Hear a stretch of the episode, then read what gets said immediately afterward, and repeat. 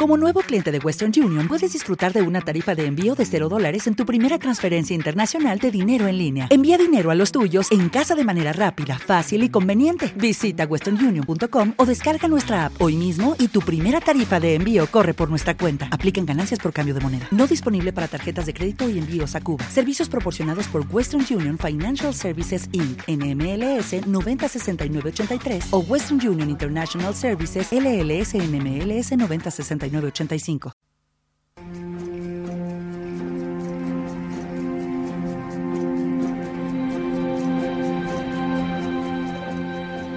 En el último capítulo habíamos visto las jerarquías por sexo, raza, religión, casta. Lo que vamos a ver hoy es cómo se hizo todo esto alrededor del hombre y fue él quien dominó todo y dictó cuáles son las jerarquías que van y las que no van.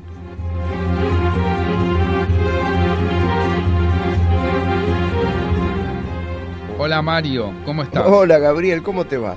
Pero mira que me dejaste pensando, ¿eh? pensando mucho con respecto al sexo y a todo esto. Ahora bien, definime qué es masculino y qué es femenino, por favor. Bueno, parece una definición obvia y fácil. Eh, no es ni obvia ni fácil. Entonces, eh, es de poco sentido afirmar que es natural que la mujer procree o que el hombre no sea homosexual. Esto no es algo que nosotros podemos tomar como eh, que la cosa es así y no puede cambiar. Es difícil entenderlo porque culturalmente esto está muy arraigado en nosotros, pero no lo debemos tomar como por sentado. A ver, veamos eh, este ejemplo. En la antigüedad, y ahora las mujeres, tienen eh, los mismos cromosomas, tienen útero, ovario, producen leche, es lo mismo. Sin embargo, eh, la mujer a lo largo de toda la historia, como mencionaba antes, fue casi una propiedad de su esposo o de su, o de su padre. No podía ser juez, no podía filosofar, no podía votar, no podía decidir con quién casarse. Bueno, todo eso hoy cambió. Ahora, ¿por qué cambiaron las pautas culturales y la biología permaneció? Eh, el resultado está a la vista. Hubo un cambio en la historia, pero no hubo un cambio en la biología. Es decir, femineidad o masculinidad es más una imaginación que biología. Pues nosotros podemos decir que alguien es femenino o masculino de acuerdo a lo que culturalmente recibimos. Si bien son categorías biológicas distintas, son también categorías sociales. Los humanos con cromosomas XY son machos, los que tienen XX son hembra, es decir, la mujer es hembra porque encaja en la división imaginaria. En esa jerarquía que llega desde hace mucho, mucho tiempo. Y viceversa. Pasaría con el macho hombre. Los papeles de cada uno los define el mito de la tribu. Es decir, masculino y femenino difieren de una tribu a la otra. El sexo es biológico, es objetivo, igual que en la historia. Género es cultural, subjetivo y cambio en cada paso y con el tiempo. Ser macho es instantáneo. Ser hombre hay que demostrarlo siempre y a cada uno de los que nos rodean y todo el tiempo. La expresión es todo un hombre es de por sí una controvertida expresión. Es decir, ¿qué significa es todo un hombre? Pero ese fue el anhelo y la meta de todo niño en determinadas sociedades, porque así lo demostraron las pautas sociales. ¿Vos me estás diciendo que es mejor ser hombre? Qué sé yo, si es mejor ser hombre, eh, lo que te puedo decir que es más fácil, por lo menos a lo largo de la historia eh, y desde la revolución agrícola parece que fue así, ¿no? No tenemos evidencias cuando fuimos cazadores recolectores, pero parecería ser que esto lo podemos afirmar. Las sociedades patriarcales así lo quieren. En la historia, la mujer fue de menos oportunidades, de menos poder y mucho menos libertad. El hombre siempre fue mucho más valorado, siempre. Algún ejemplo inverso lo tenemos con Cleopatra o la reina Wu Zetian de China o Isabel de, de, la, de Gran Bretaña, es decir, del Imperio Británico. Bueno, esas son solo excepciones. En 45 años de Reina Isabel de, del Imperio Británico, siempre tuvo todos hombres en la política y en el ejército y aún en el clero. Es decir, el patriarcado fue regla en toda sociedad agrícola e industrial. No había otra forma. Y eran patriarcales en América, en Europa y en Asia, y aún antes del descubrimiento. No sabemos bien por qué esto se dio, pero es así. Es una laguna en el saber. ¿Por qué antes del descubrimiento en, América eran patriarcales? Esa es la gran respuesta a la gran pregunta de decir que em, somos todos eh, hijos de estas sociedades patriarcales. No sabemos por qué se produce de esta forma. Se habla de una fortaleza física que tiene el hombre y le dio facilidad para el sometimiento del otro sexo. Y así le dio poder político, entonces pudo repartir los puestos y los lugares y, y todo lo demás. Pero hay un problema, la mujer se es mucho más aguantadora que el hombre en cuanto al cansancio y la enfermedad. Esto está dicho por estadísticas. Sin embargo, se la excluyó de los trabajos fáciles como es, por ejemplo, la política y las leyes o la religión. Y en muchos lugares se dedicó a cosas pesadas del hogar, el cultivo y los animales a partir de la revolución agrícola. Bueno, entonces, bueno, estamos clarificando. Estás hablando de fuerza entonces. Bueno, eso sí pero también plantea un problema, ¿no? Porque ser fuerte es relativo, porque eh, tenemos que pensar en, en alguien como vos, ¿no? una persona. una persona. No, y es, es así, no solo en vos. En realidad pienso en mí, ¿no? Eh, vos sos un pibe todavía. Yo soy un pibe. No, el, el tema es ¿qué pasa con nuestra, eh, digamos, porque es un ejemplo que lo tenemos a mano? Lo cierto es que ser fuerte no es símbolo de todo, porque si no, no se puede justificar cómo los sesentones tienen un dominio sobre los jóvenes eh, que son más fuertes. Es decir, el dominio eh, de una plantación en Estados Unidos, por ejemplo, el dueño era mucho más débil que el, de los esclavos. Eh, entonces, eh, digamos, no podemos hablar de que el más fuerte era el que dominaba todo en cuanto a su fortaleza física. Un papa que se disputaba con otro no se, iba a agarrar a, piñas eh, a ver si, predominaba sobre otro candidato a papa.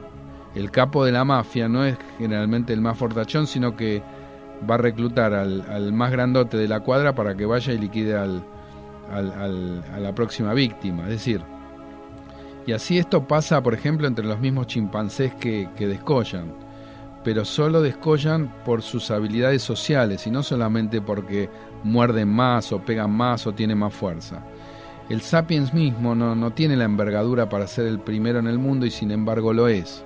¿Cómo se explica eso? Bueno, eh, se explica porque puede colaborar y porque tiene habilidades eh, sociales. Por eso es difícil pensar que solo los músculos tuvieron supremacía sobre las mujeres. Bueno, entonces se dice que no son más agresivos los hombres.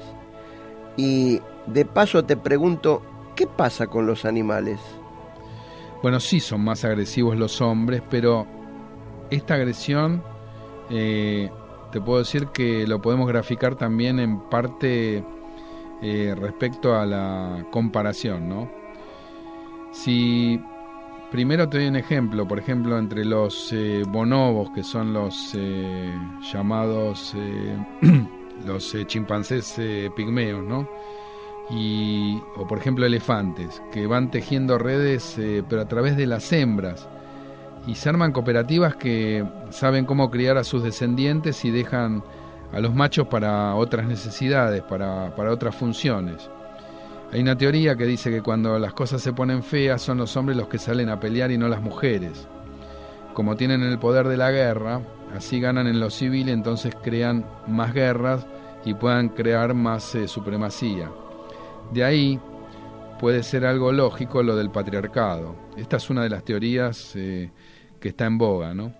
La historia del duque de Wellington, que era enemigo de Napoleón, que ninguneaba a los soldados rasos de su ejército y decían que no valían nada, el tipo venía de, de Irlanda y eran todos ultracatólicos. Él era un duque, así que entró casi por decreto a, ser general. Él no sabía mucho de, estrategia, ni de táctica, ni mucho de milicia, pero entró y resulta ser que, fue bueno. Eh, pero esto era un privilegio que podían tener los duques y no las duquesas. ¿Por qué ninguna duquesa fue a manejar una guerra? Bueno, otra vez, porque era un tema de patriarcado. Eh, hacer la guerra requiere de cerebros muy colaborativos y de una amplia visión. Eh, requiere de gente que es muy manipuladora y de mucha persuasión. No lo puede hacer cualquiera. En este caso una mujer lo podría hacer tranquilamente.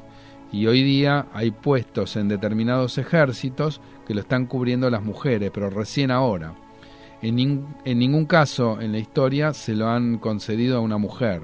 Aún hoy no hay una general, eh, una general de, de, Fuerzas Armadas que es la mujer que está siendo jefa de esa fuerza. Aunque pacificadoras, manipuladoras e inteligentes, sin, inteligentes, esto no ocurrió. Las mujeres no tuvieron hasta hoy ese privilegio, pero no sabemos por qué. Eh, si es tan de mito infundado y no biológico, qué fue lo que las digamos, qué fue lo que mantuvo tan estable eh, todo esto de que haya un patriarcado.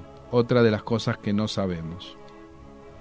Ahora bien, eh, ya que los pueblos sedentarios que se dedicaron a la agricultura comenzaron todo esto, ¿qué es lo que mantuvo estas redes?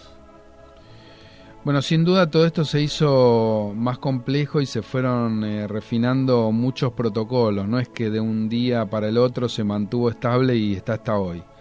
Es decir, para mantener estos órdenes imaginados hubo que trabajar mucho y tuvo que pasar mucho tiempo.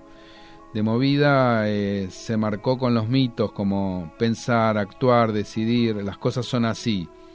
Pero esto se iba cayendo porque había que demostrar eh, la fuerza del poder y la legitimación. En un momento se creía que todas las culturas eran homogéneas y por siglos eran invariables. Hoy se piensa lo contrario, es decir, que mutan constantemente, que van en un flujo, que cambian con el ambiente y el intercambio con los vecinos.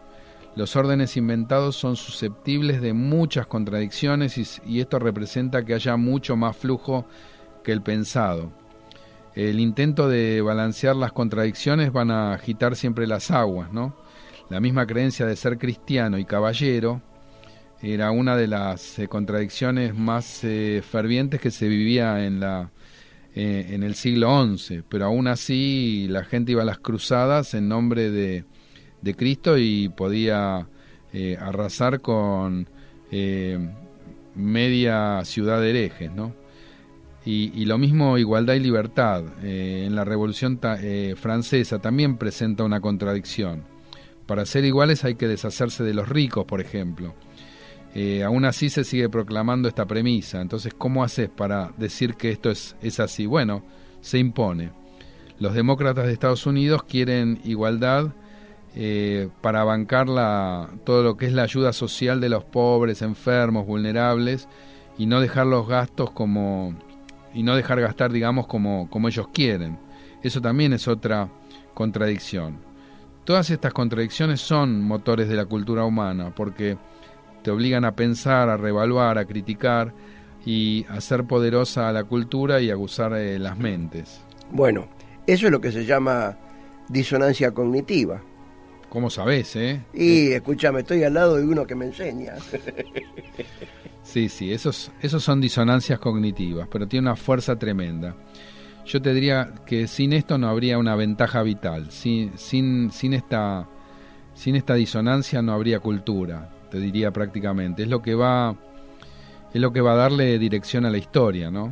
El, cristianismo, por ejemplo, convirtió a millones al mismo tiempo que se iba separando en, sectas, ¿no? Eh, qué sé yo, por ejemplo, las lenguas latinas se van extendiendo por Europa después de que se dividen en, dialectos que al final terminaron siendo los idiomas nacionales.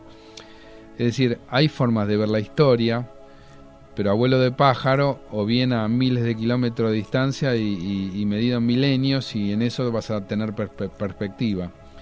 Todo esto, visto de más lejos, implica una unidad y eventos como la caída de los mongoles o del cristianismo y van a ser detalles menores en la autopista de la historia.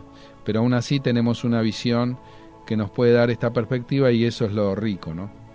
Ahora bien, ¿y cuál es la dirección de la historia, si se puede hablar de eso? Bueno, eh, hablar de la dirección de la historia, eh, hoy vemos al mundo como una unidad, pero en perspectiva son infinitos los mundos que conviven. Por ejemplo, Tasmania, aquella isla que está al sur de Australia, es un ejemplo. En la era del hielo se separa del continente y solo tiene visitantes eh, nuevamente en el siglo XIX. Es decir, que los que estaban ahí primitivamente eran cazadores y recolectores.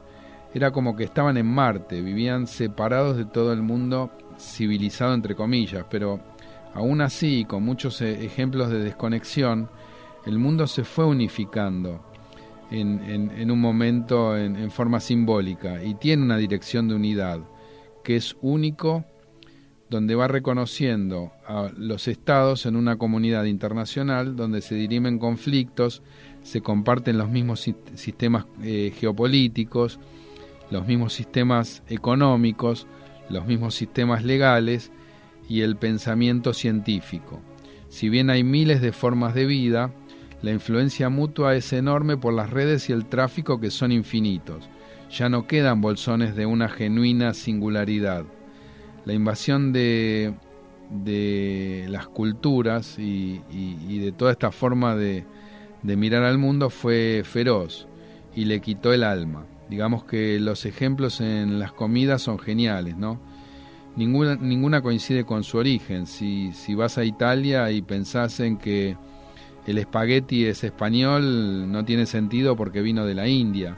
O el bife en la Argentina tampoco tiene mucha razón de ser, a pesar de que nos tengan por, por eh, carnívoros eh, por excelencia, porque la vaca llegó solamente después de que vino con la conquista, porque no, eh, la vaca no era autóctona de, estas tierras o por ejemplo eh, los alimentos en base a la papa en Polonia. Todo eso hace que eh, sea una gran contradicción, pero hoy esta unificación de la sociedad hizo que em, tengamos esta disonancia y tal vez sea la razón de nuestra nueva cultura.